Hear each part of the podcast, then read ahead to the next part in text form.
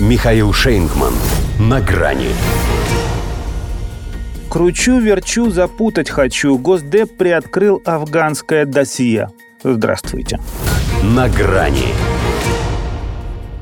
Пусть Госдеп опубликовал лишь 24 страницы доклада о результатах служебного расследования причин афганской катастрофы, сославшись на то, что остальные 66 от лукавого, изобилуют секретами, то есть. Но, во-первых, это ровно в два раза больше той выжимки, что они обнародовали в апреле. Все это время ждали момента и решили, что накануне Дня независимости, когда всем не до этого, самое время, авось проскочит. Ведь, во-вторых, и количество президентов США, причастных к позорному бегству из Кабула, возросло в той же пропорции. В весенней-то версии все вешали на Дональда Трампа, считая, что он создал предпосылки для такого вот конца – Теперь получается, что и Джо Байден не просто так в сторонке курил. Собственно, это в Госдепартаменте и пытались выяснить, при ком из них были допущены те самые роковые просчеты. Совсем отмазать нынешнего хозяина Белого дома они все-таки не рискнули. Как ни крути, а фиаско случилось в его дежурство. Но делать из него главного виновника торжества талибов тоже не стали. Ему, мол, просто не повезло, что так сложились обстоятельства, и на нем сработал принцип карточного домика, когда нагромождают все, а крайним становится тот, чья рука окажется последней.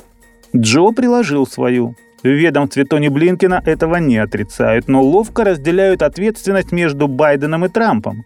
Вот что значит на двойных стандартах собаку съели. Нескоординированные действия военных и неспособность чиновников предсказать ход событий называются причинами афганских ошибок как одного, так и другого. Однако почувствуйте разницу. Кто не может, тем авторы доклада дают подсказку, признавая, что они были поражены различиями в стиле принятия решений. Если у Трампа всему виной отсутствие межведомственного согласия, то у Байдена интенсивное взаимодействие, которое характеризовало начальный период его работы. И вроде перебор хуже, чем недобор. Но как это положительно характеризует демократичность нынешнего президента, готового выслушать всех и потратившего время на восстановление связей, разорванных его предшественником. Это же поэтому он не успел назначить ответственных за вывод войск, даже когда стало понятно, что талибов уже не остановить. Эвакуацией занимались и Госдеп, и Пентагон. Сотрудники на местах получали противоречивые указания, что и предопределило хаос. Но снять предвыборные сливки с этого вывода Трамп вряд ли сможет, поскольку из него лишь следует, что они с Байденом оба хороши – Иначе говоря, дипломатический отчет надо делить на два. К тому же он не признал главное. Соединенные Штаты не просто с позором бежали из Афганистана.